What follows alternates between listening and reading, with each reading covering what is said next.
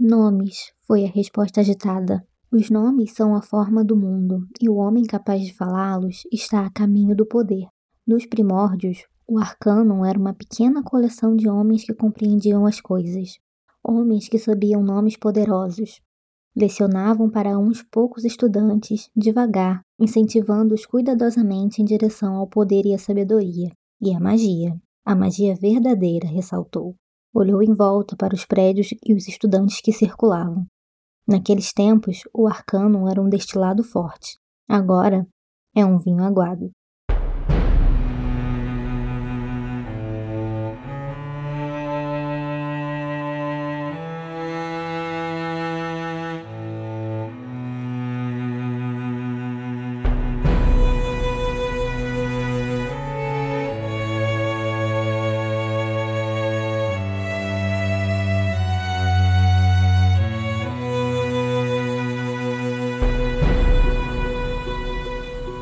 Pessoal, vocês estão ouvindo o 35 episódio dos Quatro Cantos, o nosso podcast de releitura da Crônica do Matador do Rei do Patrick Rothfuss. No episódio de hoje, que se chama Os Nomes de Todas as Coisas, a gente vai comentar os capítulos 86 e 87 do Nome do Vento. Eu sou Arthur Maia e estão aqui comigo a Rayane Molinário. Oi, gente, tudo bem? O Eric Alves. E aí, pessoal, tudo bem com vocês? E hoje é dia de visita, né? Temos a nossa apoiadora conosco, a Daphne Mendes. Tudo bem, Daphne? Olá, gente. Bem-vinda. Obrigada, obrigada. É sempre um prazer receber os nossos apoiadores aqui. É sempre um programa super divertido, né? Também porque a gente traz visões diferentes e, enfim, mas, se vocês querem participar aqui dos Quatro Cantos conosco, vocês podem fazer que nem a Daphne e ser nossos apoiadores lá no Catarse. Né? Então a gente tem uma campanha de financiamento coletivo e aí a gente fica aí nosso muito obrigado para todos os nossos apoiadores e apoiadoras. Então, muito obrigado Rosane Alves, Bruno Kelton, Josiane Zambon, Tainá Bustamante, Felipe Vidal, Pedro Rodrigues, Tairã de Castro, Lucas Queiroz, Ramon Fernandes, Renan Rebeck, Mariana Ferreira, Alessandra Alves,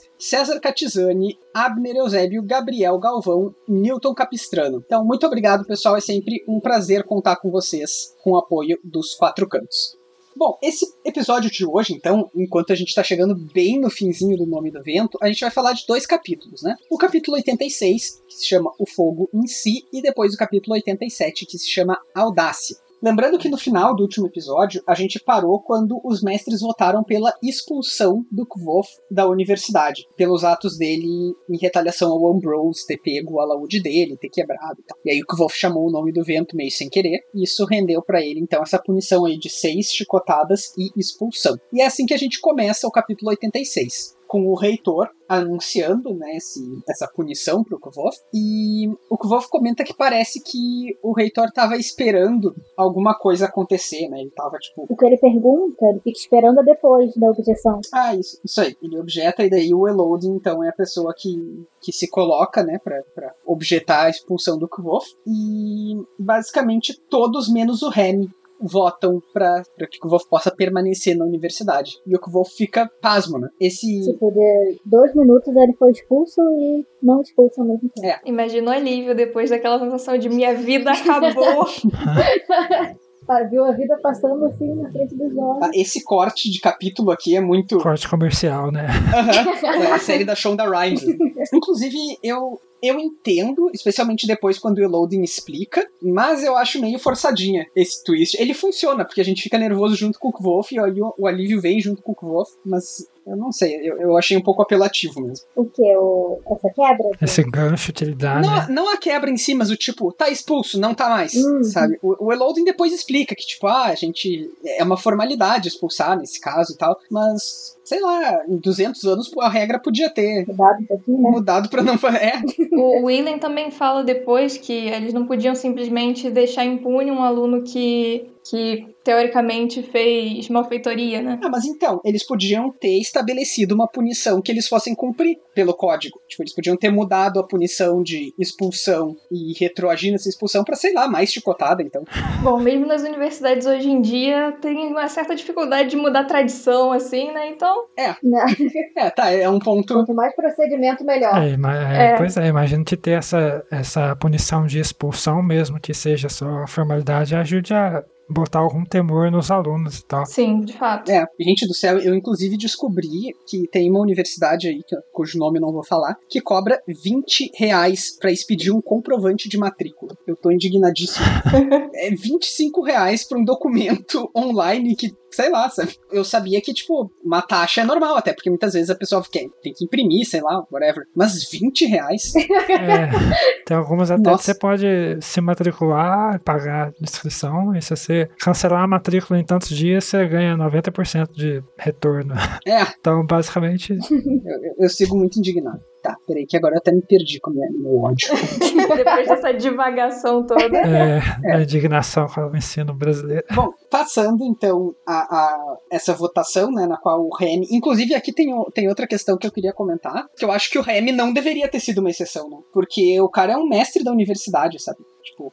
Ele. Se é uma coisa que é óbvia até pro Brandur, se é uma coisa que é um regulamento, sei lá, não, não. Por mais mesquinho que ele seja, me parece meio infantil pra um personagem adulto. Ele tem que ser o professor malvado. Só pra relembrar, ele vota pra que o Tivolt seja expulso ou pra que suspenda a expulsão dele. Não, ele vota pra que seja expulso, ele é o único, e depois, quando o Elodin propõe promover o Kvof a relar, né? Porque ele Ah, verdade. chamou o verdade. nome do vento, o Remy também é o único que vota contra. Entendi. É, Eu entendo, porque o personagem é isso aí, mas ele também é um personagem adulto, sabe? sim, é. E, tipo, até o parceiro dele ficou contra. É, gente sempre fala do Ambrose também, que é um personagem adulto em comparação com o Kvoth, mas as, as ações dele não, não condizem É. com a idade dele, com a posição que ele tá até. Agora não, né? Porque agora ele tá inferior. assim, né? Sim. É, e o Ambrose, embora eu concorde com tudo isso, ele ainda tem a desculpa de que, tipo, ah, ele é super mimado, ele é um nobre, super nobre, e ele é mais jovem também que o Remy, né? O Remy é um cara passou nas provas, sabe, pra fazer isso aí.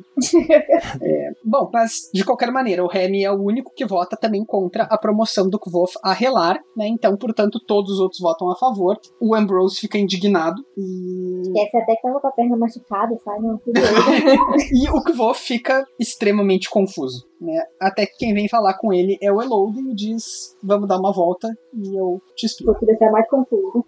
Nem o Tivolt não entendeu esse plot twist. Eu acho que essas coisas todas elas ficam muito melhores com o Elodin, com a descrição, né? De, de, tipo, ele ser avoado, dele falar as coisas sem muito contexto. Assim, tipo, É bom que nessa altura a gente já tá esperando, né? Ele ser assim, então fica mais É. aquele. eu acho muito bom. É quase uma desculpa pra poder falar umas coisas muito confusas aqui e passar porque ele é assim. Uhum. Ah, e, e o, o Elodin tem precedente na universidade, nas universidades reais mesmo. o Ambrose, não, o, o Elodin. Bom, então eles saem pra passear, né? O Elodin explica pra ele que relar significa orador, né? E aqui é uma tradução que ficou um pouco complicada, né? Porque speaker é mais fácil de a gente associar com o verbo speak. Agora, orador seria bom se a gente tivesse tipo falador, É. porque falante também não é a mesma. É, eu pensei em falador. também. De ter orar, né? É, ou aquele que fala, como ficou no caso do Elir. Elir, aquele que vê, e o Relar, aquele que fala. É, É, Manteria aí o, o Manter padrão. o padrão, né? É, É, eu acho que seria uma solução melhor do que orador, porque orador tem outra conotação, né? Tipo, é quem fala com eloquência, né? Quem fala pro público. Sim. Mas, de qualquer maneira, então a gente sabe que Elir, né, é aquele que vê, é isso? isso. E o Relar é aquele que fala. O Elir é aquele que entrava no, num grupo, no grupo do arcano, por provar que ele podia ver as coisas por aquela- pelo que elas realmente são. Isso. Eu achei que você ia falar é aquele que entra no grupo do WhatsApp e nunca fala nada. Só ver. é, esse é o Eli. Visualizado. É, e, e o Relar é a pessoa que tu deve tentar evitar que entre no teu grupo de WhatsApp, mas depois que Ela que manda, manda foto de bom dia. E o, o Elodie, inclusive, dá o contexto, né, falando sobre uma universidade mais antiga. Aliás, perdão, ele, ele fala sobre os primórdios, muito provavelmente dessa universidade que a gente vê aqui. E, que, e diz que ela foi erguida sobre as ruínas mortas de uma universidade mais antiga. Eu. Lembrem disso, porque eu quero voltar nisso mais pra frente no episódio de hoje ainda. E com isso, o Elodin aproveita e conta pro, pro Kvolf também sobre a origem dos arcanistas, né? Que é justamente esse grupo seleto dentro da própria universidade. Eles não, é, não eram, assim como não são ainda agora também, né? Ah, todo mundo, todo aluno da universidade. É, é, mas naqueles tempos era um grupo bem pequeno, que era quase como uma seita, né? É, os Illuminati, né?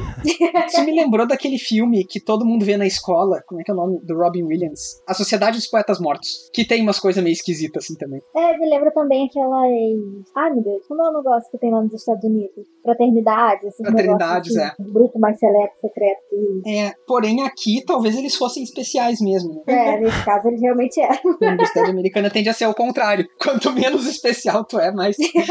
Bom, e então ele, ele conta né, toda essa história pro Kuvov e justamente diz que os arcanistas eram as pessoas que tinham essa relação com a magia, com os nomes. Né? Então o, re, o relar era aquele dentre os arcanistas que provava que conseguia falar nomes, né, os nomes essenciais, os nomes verdadeiros. Tal, assim, toda essa, essa concepção de nome que a gente viu ali no, quando o Kuvov chamou o nome do vento. O Kuvov, inclusive, pergunta pro Elodin o que aconteceu quando ele chamou o nome do vento, que ele não entendeu nada. Aí sim o Elodin, é, assim como o Chorão não veio para explicar, ele veio para confundir.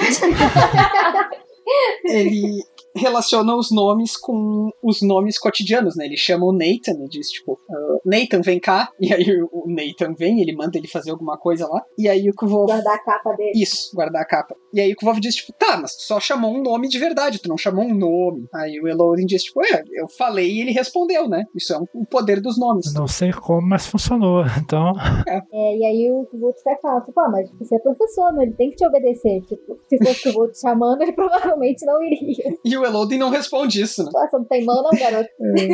O Elodin explica pro Kvolf, daí, a partir dessa, desse super exemplo do Nathan, que a gente tem duas mentes, né? A mente desperta e a mente adormecida. E isso, de cara, me lembrou a nossa concepção moderna de psicanálise, né? E, tipo, todas as teorias freudianas lá de inconsciente e tal, que eu acho que é mais ou menos o que o, o Elodin tá explicando para ele aqui, né? Tem uma parte que tá ligada diretamente com o cotidiano, uma parte que dá forma para as coisas, e uma parte que tá ligada diretamente com a essência, que tu não necessariamente racionaliza ou materializa ela, mas ela tá lá. É um pouco abstrato, mas é, pra ficar menos abstrato, a única coisa que eu consigo pensar, a primeira coisa que eu consigo pensar é em Avatar, quando ele entra em modo Avatar. É. E aí ele acessa a sabedoria de todos os avatares que tem antes dele. É, É, né? basicamente a mesma coisa. Isso tudo deriva de uma coisa que eu acho que já apareceu algumas vezes aqui no livro, que é uma mentalidade muito relacionada com o Platão e mito da caverna e tal, que essencialmente defende que as coisas têm uma essência, né?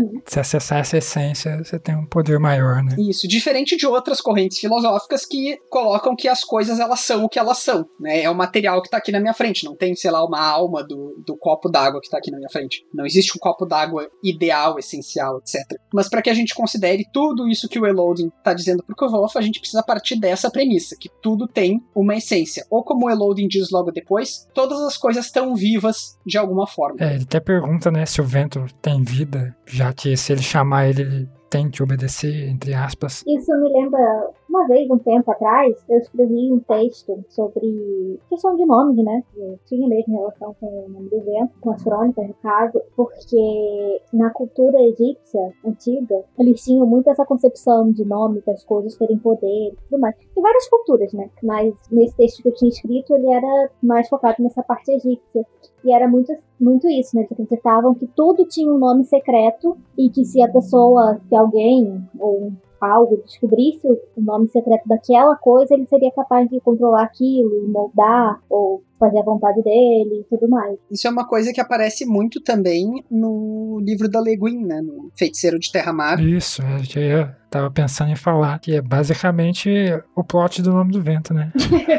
É, o plot não necessariamente, mas esses, essa Sim, relação é. com a magia é muito parecida mesmo. De que os nomes realmente controlam tudo ali. Você tem poder sobre o nome, você tem poder sobre a- o ser em si. Uhum. Isso. Isso aparece nos livros de Eragon também. Quando você entende a natureza real de alguém, você consegue chamar o nome dessa pessoa e controlar essa pessoa. Sim, acho que tudo acaba se derivando de tanto dessa mitologia egípcia que a Rayane falou, quanto de outras é, mitologias antigas e de outras culturas. Eu acho que é celta quando tem um negócio assim. Sim. Mas enfim, foi só porque eu lembrei disso enquanto eu tava relendo. É, e acho que é super pertinente, porque a, a questão da nomeação é uma das coisas que a gente mais. que tem mais importância, tanto é que tá no nome desse primeiro livro, mas que a gente menos sabe dentro do universo, né? Uhum. Então, eu acho que aj- ajuda A gente muito. continua sem saber depois desse capítulo. É. Desse capítulo, desse livro, do outro livro. Aproveitando as perguntas que não têm resposta, o Kvolf aproveita e pergunta sobre a porta de pedra que tem dentro do arquivo. E aí o Elodin dá a excelente resposta de que, bom, já que agora tu é um relar, né, eu posso te contar alguns segredos, tá bom, eu admito que a porta existe. Nossa, é ótimo. e não fala absolutamente mais nada. Eu acho ótimo que nesse capítulo o Kuboto é totalmente o leitor, né? Porque assim, o Elodin explica, explica, explica, explica, e aí ele fica tipo, tá, mas eu ainda não entendi. E aí ele tenta fazer uma outra analogia lá, e ele, tá, eu ainda tô confuso. E termina o capítulo e ele continua exatamente confuso do jeito que ele estava antes. Sim, e ele vai fazendo uma crescente, né, de expectativa, porque ele fala, tipo, ah, você não tá almejando um segredo pequeno, né? Eu lembro quando eu vi aquela porta a primeira vez e tal, e ele vai construindo essa narrativa e. Não, você não vai saber. É um banho de água fria. É, ele tem vários banhos de água fria, né? Ele pergunta também se ele pode voltar pro arquivo. Aí ele fala que não, porque é território do Lauren, né? Então, assim, ele criou muita expectativa também, agora que ele foi avançado de posto mas não necessariamente atingiu as expectativas dele por enquanto. Uma coisa interessante também que, que o Elodin fala aqui é sobre a história de quando ele chamou o nome do vento pela primeira vez, né? Uhum. Que a gente sabe quase nada também do passado dele, mas aqui ele fala que ele tinha 14 anos e ele estava discutindo com o El Sadal que não queria ensinar ligações avançadas, né? E aí. É. E você pergunta, mas existem ligações avançadas? Isso. E eu acho que uma coisa interessantíssima aí é que o Elodin tinha 14 anos, portanto ele era mais novo que o Kvolf. Uhum. E ele estava agindo exatamente que nem o Kvolf. Sim, ele chegou também em todas as posições dele, né? A gente já mencionou isso antes. Isso. Em idade muito jovem. Ele foi o mais jovem que todos também assim, nas posições que ele alcançou. Uhum. O Kvolf aqui deve ter 15, 16 anos, né? Ele chegou na universidade com 15, né? Então aqui ele deve ter 15 ou 16. E aqui ele ainda não sabe sobre a existência de conexões avançadas. O Elodin, um ano mais jovem, não só já estava na universidade, como já estava querendo estudar coisas que o Kvolf nem sonha, né? Não sabia que existia. É. E aí, para fechar, então, a, a, discussão nesse capítulo aqui deles dois, tem uma, outra passagem que eu gosto muito, que o Kvolf tá justamente dizendo que não entendeu nada e tal. E aí o Elodin diz que não, tudo bem tu não entender, porque não dá para descrever os nomes. Aí o Kvolf diz, por que que não dá para descrever? Quando a gente entende uma coisa, a gente pode explicar ela. E o Elodin pergunta para ele se ele consegue descrever todas as coisas que ele vê e dá o exemplo da cor azul. Não, quando ele pergunta se ele consegue descrever tudo que ele entende, ele diz, claro, lógico.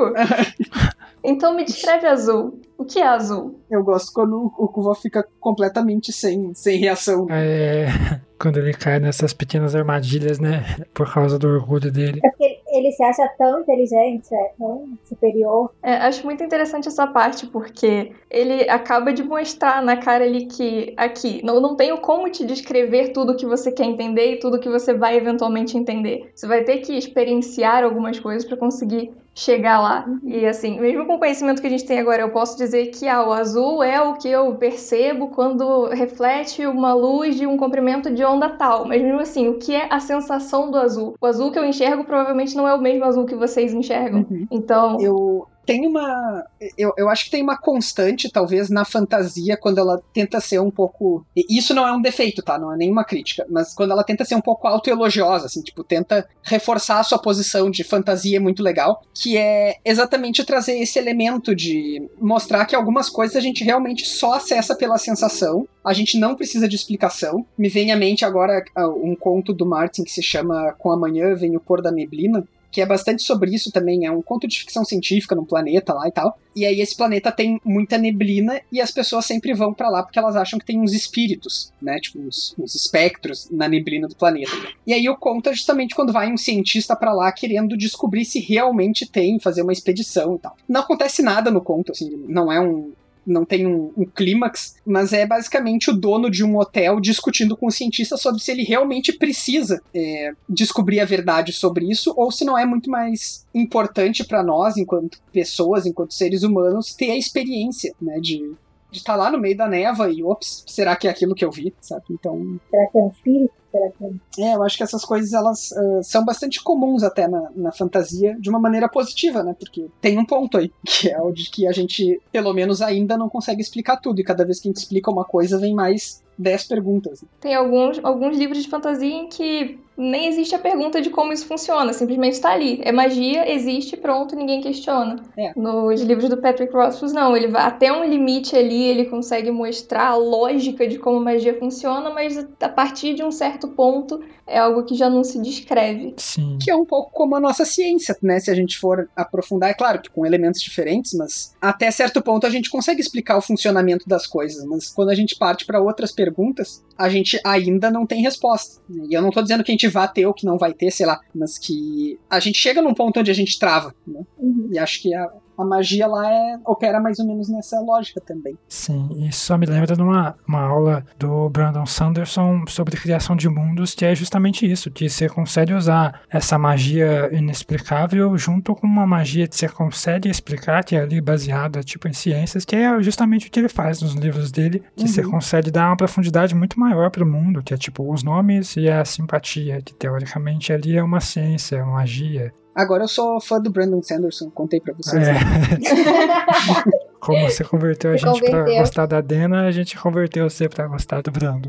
É, todo o meu ódio anterior tá, tá descartado agora. Ele faz essa mesma coisa em Mistborn com, tipo, a, a ciência dos, dos metais lá.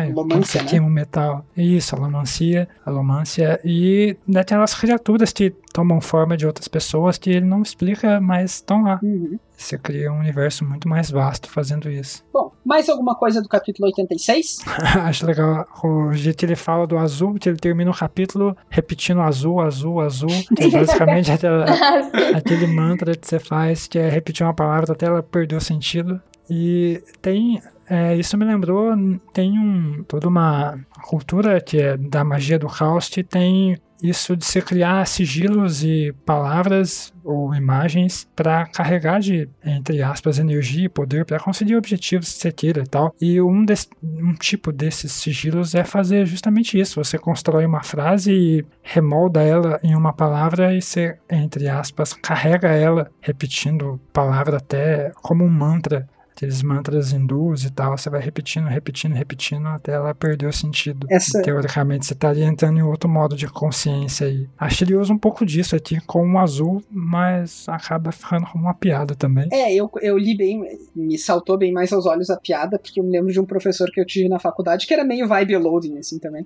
E aí, uma vez ele projetou no PowerPoint uma foto de Santorini na Grécia, porque ele estuda a Grécia Antiga, né? E aí ele falou, tipo, ah, que saudade de Santorini, que vontade de voltar. E aí ele saiu correndo em direção ao- à parede onde estava projetando e fingiu que ia dar um mergulho e deu de cara na parede, e daí ele repetiu isso, tipo, umas seis vezes. É, Foi mais ou menos o, o Elodie aqui fazendo a piada pra ele mesmo por horas. Ai, gente. Então tá, né?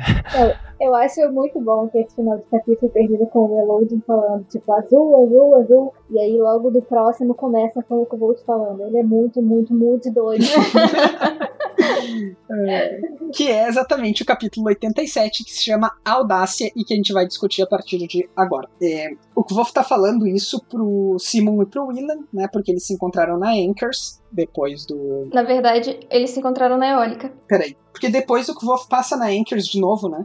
Então, não é de novo, porque nessas nessa hora eles estão na eólica. Tá escrito Anchors pra mim aqui também. É, será que é a tradução? Na versão em inglês tá escrito eólica, deixa eu ver aqui de novo. Pode ser erro da tradução. Eu olhei agora há pouco. É, porque realmente ele passa na Inter depois pra pegar as coisas dele. Ah, tá. aham, é na eólica. É na eólica. Na versão em português tá, tá Anchors? Tá. Tá na Anchors. Anchors. É. É, Ah, então erro de tradução. loucura. De revisão até, eu acho, né? É, mais revisão nesse caso, mas. É, Eu, eu tinha até anotado logo depois, assim, porque o Kvof fala que ele passa na Anchors, daí eu anotei no roteiro, mas ele não tava na Anchors. mas realmente, Daphne tem razão. É tipo quando você sai de casa e fala, "Ih, será que esse silfo ficou ligado? Ele conta então pros amigos dele, né, que o açoitamento vai continuar, né? Ele pode ter se livrado da expulsão, mas ele não se livrou das chicotadas, o que é chato, né? Ah, só mais uma quinta-noite. É, rapidinho, só voltando naquela questão do professor, porque o que eu vou te falar, né? Que ele é muito, muito, muito doido. E aí o logo responde, cara, mas ele é professor. Uma coisa É não anula a verdade. outra. Bom, é. O que eu ia falar? Ai, meu Deus. É, ah, sim. É, nesse momento ele tá falando que ah, o Melodinho é muito, muito doido. E é, eu acho muito arrogante da parte dele nesse momento que ele fala. Ah, as coisas que ele fala soam bem enquanto ele tá dizendo, mas não significa realmente nada. E assim, o cara já tinha conquistado muito mais do que ele, numa idade muito mais nova que ele. Não muito mais nova, mas enfim, mais novo que ele. E o cara é professor, o cara é nomeador, ele conseguiu usar o nome das coisas pra sair do Aluadouro. O cara não é pouca coisa. E ele, se ele não entendeu. Ele salvou Pois ele. é, e se ele não entendeu, ele acha que não significa nada. É, o Kvolf tem um- uma dose de arrogância, mas em parte eu também não culpo ele, porque o Elodie não faz questão nenhuma de ser entendido, né? É, é, resumindo, a, a- o que eu me entendo das aulas dele, depois a gente vê e tal, é basicamente ele tentando acessar algo que ninguém sabe como acessar direito. Então você vai por tentativa e erro. Ele tem uma lógica própria. Você quer acessar essa consciência e. Como é que você faz? Não dá. Eu acho que é um pouco como a Auri também. Tipo, ela não fala as coisas de forma clara, mas quando, como é o caso da Auri, o Kvolt é, tem aquele jeito condescendente dele, de, ah, de entrar no, como se fosse uma brincadeira, né? Ele entra no- na conversa dela e ele consegue se comunicar com ela, ele consegue entender na medida do possível o que ela quer falar com ele. Mas aqui, ele não tem esse mesmo tato. É, o, o Elodin tá dentro da institucionalidade, né? A Auri não, tipo, Uhum. o, o que faz com que seja mais aceitável ele não esperar a seriedade da Auri na Não cabeça só dele. não esperar a seriedade, mas ele quer cuidar dela, né? Ele quer ajudá-la. Então, Uhum. ele tenta se aproximar dela de qualquer forma possível. Ainda que ele não entenda o que ela quer dizer, ele entra na- no jogo. E com o Elodie ele não faz isso, porque eu acho que ele espera de um, de um professor uma coisa mais concreta, uma coisa tipo, ah, é isso, isso, isso. Ele espera respostas. Respostas diretas. Isso. E quando ele não recebe resposta direta, ele fica muito frustrado. E assim, se não fosse isso, talvez ele até conseguisse raciocinar um pouco e entender o que o Elodie está falando, ou pelo menos a ideia do que ele quer falar. Igual acontece quando ele tá falando com a Auri. Mas como ele já tem essa predisposição a, a esperar dele uma respeito de todos os professores, né, ensinamento mais concreto, ele mesmo não faz isso, não, não se dá essa liberdade. É, inclusive, assim, é, nesse caso aqui é bastante evidente que o Kvolf tá errado, mas eu confesso que eu, às vezes, sou meio Kvolf nesse ponto com o professor aí. O cara é professor, tá lá, eu quero que ele prepare a aula, me fale as coisas. É, claro, ele tem a obrigação de passar o conhecimento dele de forma inteligível. Mas acho que aqui no caso do Eluding é algo muito mais de tipo. Sim, sim. Você vai ter esse conhecimento quando você experienciar ele, quando você passar por isso e tal. Tipo, aconteceu com o vento. Uhum. E ele só fica tentando dar formas pra ele ter essas experiências que vão tirar ele da caixinha dele. Porque o Kvolt, ele é muito de coisa concreta também. Por mais que ele saiba que existe magia, que existe nome, que existe Chandriano, essas coisas, ele ainda é muito lógico. Então ele quer que as coisas tenham uma explicação quadradinha, certinha, que ele vai conseguir, sei lá, anotar e guardar. Uhum. Ele busca isso. Então, como o Elode não pode dar isso a ele, não consegue, eu, eu acredito que ele realmente não possa. Eu não sei se realmente teria como dar uma resposta concreta pra isso. Ele fica muito frustrado. Aí junta isso a todo o histórico do, dele com o Elode, a personalidade do Elode, aquela vez que ele se jogou do telhado. Eu ia falar exatamente isso. então já tem uma, uma predisposição assim a achar que o cara tá só de zoação com a cara dele. Pô, completamente sem motivo. Mas, mas você vê que apesar dos métodos completamente não ortodoxos dele, ele tem um ponto. Se o cara se jogou de um telhado porque eu falei pra ele se jogar, é possível que ele não esteja pronto pra aprender umas artes assim muito avançadas. É, não, eu, eu não digo que o Elodin tá errado. É só que se eu fosse com o Wolf, talvez eu também ficasse um pouco ressentido. É, é compreensível. Bom, o Simon fica revoltadíssimo com o fato de que as chicotadas vão ser mantidas. E aí ele diz: Isso é uma barbaridade que eu, eu achei bem. Bem gaúcho, né? Bem regional, é. Representatividade aqui. E aí o Kvolf logo depois diz que adora o Simon e que acha que ele é a única pessoa sincera que ele conhece. Tem um momento bem bromance, assim. É, ele se estende um pouco nesse elogio, né? o Simon fica meio sem entender nada, assim. Enfim, aí o Kvolf uh, chega de volta na universidade, daí ele passa na Anchors, vindo da Anchors. uh, agora a gente sabe que é ótimo. como é que é? O tirou a calcinha, me deixando apenas de calcinha. É, Passei pela Anchors, recém saído da Anchors. digna de fanfic. E aí ele pega então o alaúde dele e vai lá pro Magnum. Né? Ele vai, vai tentar ver a Aura e tal. E aí a Aura já tá lá esperando ele. E uma coisa interessante aqui é que nessas duas páginas o Kvolf fala duas vezes a mesma expressão, que é que a Aure fez um gesto quase como uma mesura. Ela tá. Aqui, ó. Ela pulou da chaminé quando cheguei mais perto e deu, me- e deu um meio passinho de lado, quase como uma mesura. Isso quando ele chega. Isso, e logo depois tem uma de novo. Aí depois que eles trocam os presentes, é, ele fala, né? Ela Tipo assim, ela fala com ele, ah, a gente não mais caberia. Aí afastou os cabelos pra trás e tornou a dar seu curioso passinho de lado. Quase uma mesura, quase uma dancinha. Então o que o Wolf faz aqui é associar a Auri a essa ideia meio de nobreza, realeza, né? Ele fala também sobre o, os modos dela quando eles fazem a janta. Uhum. Fala que parece um jantar formal no salão de um nobre, o que eu acho que super reforça né, essa teoria que a gente já comentou outras vezes de que a Auri efetivamente seja uma não só uma nobre, mas especificamente a princesa Ariel, que é mencionada lá no início do livro. Isso a gente não tinha que falar só nos spoilers? Ou... É, mas qual é o spoiler aí? É uma teoria. É, tipo, o Kvo fala Ariel no início do livro. Sim, é, então tudo bem. É, eu, eu acho que não tem spoiler, não. Até tem argumentos que reforçam isso depois, mas daí a gente fala disso depois. Claro, é. No início do livro ele fala Princesa Ariel. Fala. Ele diz que ele vai contar a verdadeira história da princesa Ariel. Ah, sim. É, Eles trocam os presentes, né? isso, Sim, sim. o Kvolf traz pra ela um vinho de mel com luz solar e a Auri traz pra ele um anel de madeira que guarda segredos. Ele tem uma pergunta no fundo também, sobre da garrafa. Isso, São três coisas, na verdade: luz solar, um sorriso e uma pergunta no fundo. isso, isso aí. E a pergunta é que ele vai usar. Sim, ela dá um anel e fala que guarda segredos, aí ele coloca no ouvido, né? Ela fala, não, ele guarda, muito bom. ele não tem um Não segredo. conta os segredos. Não é assim que funciona. Eu acho que esse é o melhor capítulo da Auri, porque logo depois tem um trocadilho que se perdeu na tradução, que é justamente quando o Kvolf vai pedir pra. Ele, pergunta se a Auri pode levar ele no subterrâneo, né? E aí ele pergunta se ela pode uh, show the under thing. E aí a Auri fala: Kvolf, como assim? Eu achei que você fosse um cavaleiro pedindo pra ver as partes baixas. E aí ele fica em pânico, né? Achando que ela se ofendeu. Auri, você tá brincando comigo? E ela diz: Sim, não é maravilhoso? calma aí, cara. Foi só um jantar. Auri, nesse capítulo em específico, ela tá inspiradíssima. Sim.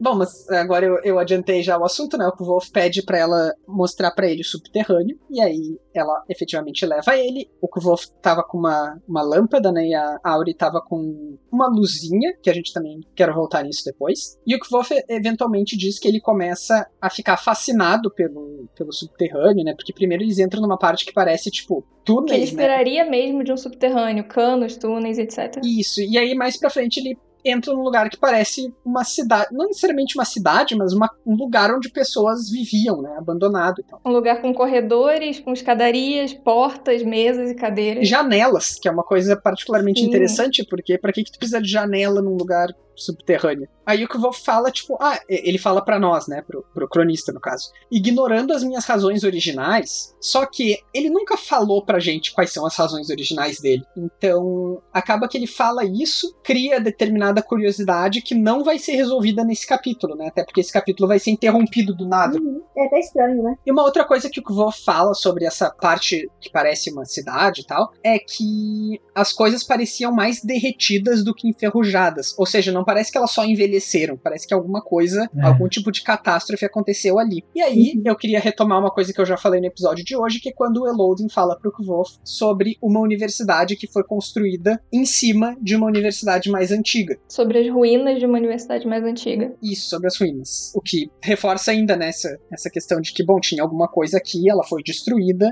e lá em cima tem a universidade. Sim. Já foi citado que arcanistas eram perseguidos no no passado, certo? Uhum. Uhum. Então, parece provável que tenham feito uma universidade subterrânea para que ela não fosse encontrada, né? Para que eles pudessem ficar seguros ali. Sim, é. Ou tenha sido destruída e aí eles É, fizeram depois de novo. Tem uma outra teoria envolvendo isso, que daí eu realmente não sei se é spoiler, mas eu acho que a gente já falou disso em sessão não de spoiler, que é que a universidade tenha sido construída em cima de uma das sete cidades, né? sim, daquela guerra de dos selitos e tal. Isso. Não sei como é que essas duas teorias se juntam. Pra mim parece bem forte o fato de ser a universidade em cima da universidade, até porque tá no mesmo capítulo, né? Então, E de tudo que ele poderia citar, ele cita mesas e cadeiras, que é, É. o lógico de se ter num lugar onde você teria alguém estudando. Sim. e ele fala de máquinas também, né? Máquinas. que é uma coisa interessante. Sim. Uhum. Mas acaba que uma coisa não exclui a outra. É isso que eu ia falar. Ela pode ter naquela ser a universidade naquela cidade ou ainda ser mais antigo ainda. Mas essa teoria que liga a universidade a essa cidade das guerras lá, ela acaba que aparece mais no Temor do Sábio, então fica meio que entre spoilers, mas não é. A gente começa a ver ela, mas algumas pontos chaves dela acontecem no Temor do Sábio. Ah, sim, sim. Uhum. Mas é, é legal que ele fala também que além de tudo isso tem cano, esgoto e tal, e vapor, gás. E isso é, é algo que relembra muita gente do nível de tecnologia que a gente tem no mundo, porque eu não sei vocês, mas eu me perco muito facilmente imaginando que seja realmente uma fantasia e tal, capa espada, mas que eles têm um nível tecnológico um pouco maior do que o usual para essa história, Uhum. porque já estão mexendo com vapor e canos de esgoto e tal. É, às vezes dá a impressão, né, de que a gente tá falando de um momento um pouco mais moderno do que medieval, e acho que sim. Sim, e isso é comprovado por essas pequenas partes, e tipo maquinário, igual ele falou ali e tal. Até porque muitas dessas máquinas é, eles produzem a partir das, das magias que a gente não tem, né? Sim, Tipo siglística, especialmente siglística, na verdade. sim. É igual quando a gente está nos capítulos da oficiaria, que eles têm todos aqueles aparatos, aqueles, né? Uhum. Aquela mecânica toda lá. É, é uma ciência bem avançada. Assim, aí parece um pouco ficção científica. E depois a gente lembra que. Uma coisa meio steampunk, né? Sim. É, Isso me lembrou de um livro do. Como é que é o nome dele? David Levine, que é um cara que tá em Wild Cards e tal. Não é um autor muito conhecido, mas também não é um autor muito desconhecido. Ele tem um livro que se chama Arabella of Mars, que o, o enredo do livro é tipo: no Renascimento, é, o Leonardo da Vinci, ou alguma coisa, alguma pessoa assim, conseguiu descobrir a viagem espacial. E o livro se passa já no século XIX, mas com eles tendo, tipo, três séculos de viagem pra Marte em balão, sabe? Em dirigível. É, é bem legal. Assim, o livro não é um livro inesquecível que mudou a minha vida, mas ele era divertido e esse cenário que ele cria, acho que me remete um pouco a essa ficiaria e essas máquinas aqui. Bom, o capítulo ele é interrompido então, justamente quando o Kvolf tá refletindo sobre isso, né? Ele disse que ele teve, que ele tinha uma ideia muito vaga daquelas máquinas, do que, que aquelas máquinas poderiam fazer e tal, ele tá super refletindo, daí ele disse que não parecia reticências, acabou o capítulo. Então, vocês têm mais alguma coisa do 87? Creio que assim não. Só pra falar uma coisinha que eu gosto, que a gente acabou pulando, que é quando a Auri fala pra ele, tá falando pra ele da coruja lá e tudo mais, que ela fala da sabedoria, né? Que a sabedoria impede a audácia. E até o que o Volt fica, tipo, uau, é profundo essa frase, assim, fica refletindo sobre isso, né? Porque ele é uma pessoa impulsiva, uma pessoa muito audaciosa. Então ele sempre bota os pés pelas mãos. A Auri não é a primeira pessoa que diz isso pro Kvolf, né? O, o recado do Abenf, lá no Retórica e Lógica, é exatamente nesse sentido, né? Uhum. E ele não aprende, né? Pra alguém que reclama muito de Elodinho, É, a Auri também não, não é a primeira e também não vai ser a última pessoa a dizer isso. pra alguém que reclama muito de Elodinho, ele tá meio burro demais, né? Tentando escutar anel. É, quando- quando a pessoa fala claro também, ele não quer. Ignora, então. E, e a outra coisa é quando ela fala da coruja, que ela fala que a coruja tem cara de lua malvada. E aí tem, né, toda aquela questão das luas, que a gente sabe que ela não gosta da lua e tudo mais assim. Mas eu achei muito específico, assim, a, a lua de cara malvada, sabe? Eu sei que a coruja realmente ela pode fazer uma cara que parece que tá de mau humor. Mas eu achei engraçadinho essa parte. É, a- a- as reflexões dela sobre as corujas são muito boas mesmo. Uhum. Então tá, pessoal. Se vocês não querem saber o que acontece no resto do Nome do Vento, no Temor do Sábio, na Música do Silêncio, na Árvore Reluzente, no How Old Holy Came to Be, ou em qualquer outra fonte que a gente tem, entrevistas, declarações do Patrick Rothfuss, as lives dele jogando Among Us lá, é, qualquer coisa, parem de escutar agora, terminem de ler tudo, assistir todas as lives dele, e aí voltem aqui porque a gente vai começar a nossa sessão de spoilers. Eu tenho duas coisinhas aqui que eu anotei, as duas relacionadas a Auri. A primeira delas é que o anel que ela traz pro Kvolf é um anel de madeira, né? Uhum. Se a gente tá pensando na Auri enquanto princesa Ariel, né? E a gente sabe que Vintas tem um rei. Como é que é o nome do rei? É Cal, alguma coisa. Hum, não lembro. Tem o rei. Roderick Calantes. Ah, é possível, né, que a princesa Ariel seja, sei lá, filha, sobrinha, qualquer coisa desse cara Irmã. irmã, e ela venha de Vintas, onde tem a tradição de dar os anéis, né, de representam status e tal. E o anel de madeira é o anel que a Melon dá pro Kvof, que é o anel que diz que tu despreza, que tu não considera aquela pessoa nenhum ser humano. e aí eu me pergunto, por que, Auri? Tipo, será que ela sabe disso? O que tá acontecendo? É, imagina se ela fosse lá, ela não daria o anel de madeira. Ou ela ressignificou isso. É, tem isso, né? Por causa do segredo, que ele guarda um segredo. É, é, vai que ela recebeu esse anel de alguém e aí ela só tinha. É. Isso eu acho meio difícil porque o dedo dela provavelmente é bem menor que o dedo do Kvolt, né? É, é. Sim. Mas aí, então, onde que ela achou esse anel, né? É, Como que ela arrumou esse anel? Que cabe perfeitamente no dedo dele. eu vi uma teoria de que ela pode ter feito esse anel usando nomeação. É, o que é possível também. É como a Feila faz, né, com a pedra. Sim. É, bom, mas ela podia ter feito um anel de uma coisa legal, né? mas eu realmente não. Não, mas eu, eu acho que é uma teoria consistente e a minha maior dúvida segue sendo o porquê que ela deu um de madeira, né? Deve ter uma história por trás disso. Não sei. Ah, mas o Kvolt eventualmente vai ter uma ligação com a madeira, né? Ele vai ser chamado de madeira partida, alguma coisa assim. Sim. É, me remeteu muito ao, ao baú dele, né? Isso, isso que eu ia falar. Porque tem alguma coisa guardada ali. tipo, É um segredo. É, A é gente não verdade. sabe o que é, né? Pode ser a essência dele, pode ser. É, às vezes é da mesma coisa ele madeira. não consegue é, abrir. Eu pensei nisso, de ser uma coisa feita da mesma madeira. tipo, é uma propriedade dessa madeira Guardada. quando você usa a nomeação nela. É. Tanto que ela fala, tipo, não, não conta, guarda. E aí entra a outra coisa que eu queria falar sobre spoiler, quer dizer, uma coisa que eu queria falar sobre spoiler, que é a relação da Auri com a nomeação, né? Vocês já chegaram a falar isso nos outros podcasts? Eu não lembro. Também não lembro de cabeça. Eu acho que não. Ah, talvez um pouco de ser muito al- algo natural pra ela, né? Sim, pa- parece ter uma, uma ligação, né? E nesses capítulos fica bem evidente algumas coisinhas, tipo a relação entre a nomeação e a loucura, que já tinha alguns sinais, né? O fato de o Elodin tá- Uhum. ter ficado no aluador, o fato de ter tanta gente na universidade que acaba indo para lá, mas quando ele tá falando da mente adormecida, ele fala que, que a mente adormecida é como se fosse um urso que a mente racional, a mente acordada, tem que controlar. E que tem que Sim. controlar bem, tem que. Eles têm que ter, ser desperto bem controladamente para que consiga ser mantido ali é, sob o controle da mente racional. E além da, da Auri essa, essa coisa da, de uma relação com a loucura, que ela não é uma pessoa que, que cujo raciocínio funciona como o das pessoas ao redor, é, ela também é uma pessoa que, é, segundo a, a música do silêncio, ela parece ver muito a natureza das coisas, né? E isso é outra coisa que o Elodin fala sobre a mente adormecida. Que ela é a mente que vê o coração das coisas, é a mente que entende a natureza das coisas. E na música do silêncio, a Auri tá o tempo todo ali tentando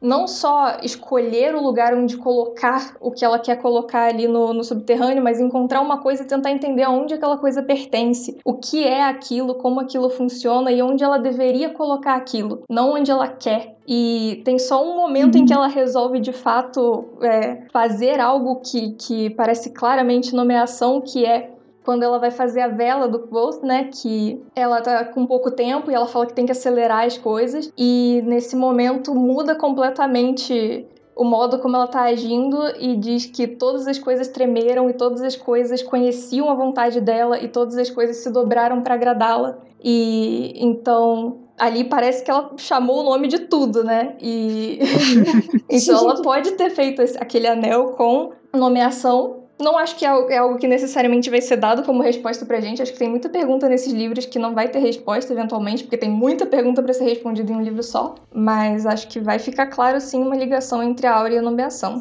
Sim, fica subentendido, né? E é, você puxa essa mesma relação pro Elodin, por exemplo, desse modo estranho dele de ser algo muito mais da mente desperta, da mente adormecida dele em controle do que da mente desperta. De algum modo, a pessoa acaba que fica ali a todas as formalidades do mundo consciente e tal, por ela estar em um nível diferente de consciência. Mas ver além, né? Sim, sim. E é algo que a gente pode pensar em por que ele conseguiu fazer isso, subir todos esses níveis na universidade tão cedo, que é sobre como que ele despertou, né? Foi algo, tipo, traumático ou é da natureza dele? Porque eu acho que eu já vi até uma teoria sobre algo que o Patrick falou, de dele ter uma origem um pouco encantada e tal, Sim. que é os encantados acabam tendo mais um pouco dessa natureza de entrar em contato com as coisas mais facilmente. É, nesse caso, o, tu tá te referindo a uma fala completa do Rothfuss, inclusive, Sim, que ele sim. diz, né? Ele, ele cria todo um suspense, diz de um personagem que foi que ele tinha sangue encantado, e aí ele foi o mais jovem da universidade, etc. E aí no final ele fala que ele tá falando do Reloading, né? Então, isso é uma informação que eu tenho bastante curiosidade de saber o que, que mais a gente vai saber sobre isso. né? Sim, se esse, é, se esse sangue encantado influencia mais em algo, tipo, realmente místico ou é algo simplesmente de consciência e tal, de percepção. E aí abre a possibilidade da gente pensar se talvez a Auri tenha um pouco de, de algo encantado nela, ou por ser da Uhum. realeza, ou por simplesmente ser de uma linhagem encantada. O próprio Volks também, né? Sim, é, Hum. abre essa possibilidade de, de que pessoas da realeza podem ser encantadas ou pessoas encantadas. Até porque o Wolf tem negócio dos olhos dele desde antes, né? Dele Uhum. conhecer a Fedoriana, como a gente já comentou outras vezes. E eles têm também uma ligação, assim, os três, tipo, de, de- dessa questão de nomeação mesmo. Quando o, o Elodie encontra o Kuvok com a Auri, ele fica surpreso, né, até, tipo, eles estão ali na, naquela relação deles, conversando. Quando ele chama ela de Auri também, ele fica, tipo, nossa, por que você chamou ela? Meio que Uhum. surpreso, assim. Então, Aproveitando que a gente tá falando na Auri e, e a, a Daphne trouxe o trechos da música do silêncio, né? Lembrando aqui, ah, tem uma, um elemento nesse capítulo que a gente descobre um pouco mais sobre no, na música do silêncio, né? Que é a, a luzinha da Auri, a Foxen, que anda com ela por tudo no, no subterrâneo durante o, a música do silêncio. né? Sim, Que mesmo com esse livro a gente não sabe exatamente o que é, né? É, não, eu, eu, eu li o livro inteiro tentando entender o que, que era o Foxen, mas a gente sabe que tem um nome. agora que é como ela fez, É. Ela fala algo no livro sobre ela apagar ou acender o Foxen ou ele tá sempre ali brilhando? Hum, Porque ele pode ser a, o re- a resposta pra pergunta do Kilvin, a lâmpada que brilha infinitamente. é Pois verdade. é, eu não me lembro agora. Mas eu, só li esse livro uma vez, eu preciso voltar, gente. Mas, ah, mas é verdade mesmo. Mas provavelmente não, porque deve ser bem escuro lá embaixo, né? Porque o, o Kuvok, quando ele tá indo, ele fica com o dele aceso o caminho todo. Uhum. Tô passando pelas ilustrações aqui pra ver se ele não aparece em todas. Eu tava literalmente olhando as figurinhas. Algo mais, gente? acho que não. Bom, então acho que a gente vai encerrando agora. É, eu tava comentando com a Daphne até antes da gente começar a, a gravar que esses dois capítulos, apesar de curtinhos, eles têm tanta coisa e tanta coisa legal, né? Que Uhum. a gente. Sim, e é uma quantidade de coisa que só dá pra você conversar completamente sobre ela se você tiver muitas referências de outros capítulos. Uhum. É, acaba que você fica só na dúvida de será isso, mas teria que olhar nessa parte, mas aonde tá essa parte? e fica aquele quebra-cabeça imenso. É, justamente. É, mas então tá, a gente vai encerrando por aqui. Se vocês quiserem falar conosco, se vocês quiserem mandar é, é, críticas, dúvidas, sugestões, o que vocês quiserem, vocês podem se comunicar conosco pelas nossas redes sociais. Quais são elas aí, Rayane? Vocês podem estar falando com a gente pelo e-mail, que é podcast gmail.com, tudo por extenso. No Twitter, que é arroba os quatro numeral campos. No Instagram, que é podcast os quatro numeral também campos. Então, assim, Twitter e Instagram, quatro numeral, o resto é tudo por extenso. Na página da gente lá, no Facebook, que é campos. A gente tem um grupo também, tem o YouTube também, vocês podem estar inscrevendo lá no canal, agora todos somos inscritos. É. É, e vocês podem estar ouvindo a gente por, pelas plataformas, né? Que vocês preferirem, de costume, que é Spotify, SoundCloud, Apple Podcast, Podcast e assim sucessivamente. Então vocês podem mandar dicas, sugestões, dúvidas, ou teorias. Se vocês perceberam alguma coisa quando a gente estava falando de um capítulo que a gente não percebeu, se vocês acharam que a gente devia falar sobre isso, vocês podem trazer também. A gente sempre está trazendo aqui tudo que vocês mandam pra gente. E é muito bom a gente ter esse contato com vocês, porque a gente aqui. É bom a gente poder conversar um com o outro aqui, né? E saber que tem gente ouvindo, que vocês estão gostando. Mas é bom também quando vocês conversam com a gente de volta. Porque aí a gente cria esse diálogo. Que porque ao mesmo tempo é estranho pra gente estar falando assim um com o outro, sem saber se vocês estão curtindo, se não. Então, é isso. Isso aí. E além de esse contato virtual todo, vocês também, se quiserem e puderem, né, é, demonstrar o quanto vocês gostam de nós, vocês podem também ser nossos apoiadores no Catarse. E assim como a Daphne, né? Vocês podem entrar lá em catarse.me barra quatro cantos. Apoia o podcast, galera! Daphne, muito obrigado pela, pela presença. É sempre um prazer receber vocês, nossos apoiadores. Foi super divertido. Obrigada pelo convite. E esperamos também termos mais apoiadores nos próximos. Não imediatamente no próximo episódio, mas em episódios, daqui poucos episódios. a gente ter mais convidados, dia de visita é sempre legal. E a gente volta em breve com o nosso 36 episódio, que a gente vai discutir só o capítulo 88. Até mais. Tchau, gente. Até mais. Até mais, gente. Tchau. Daphne, muito obrigada. Obrigada, gente. Tchau. Tchau.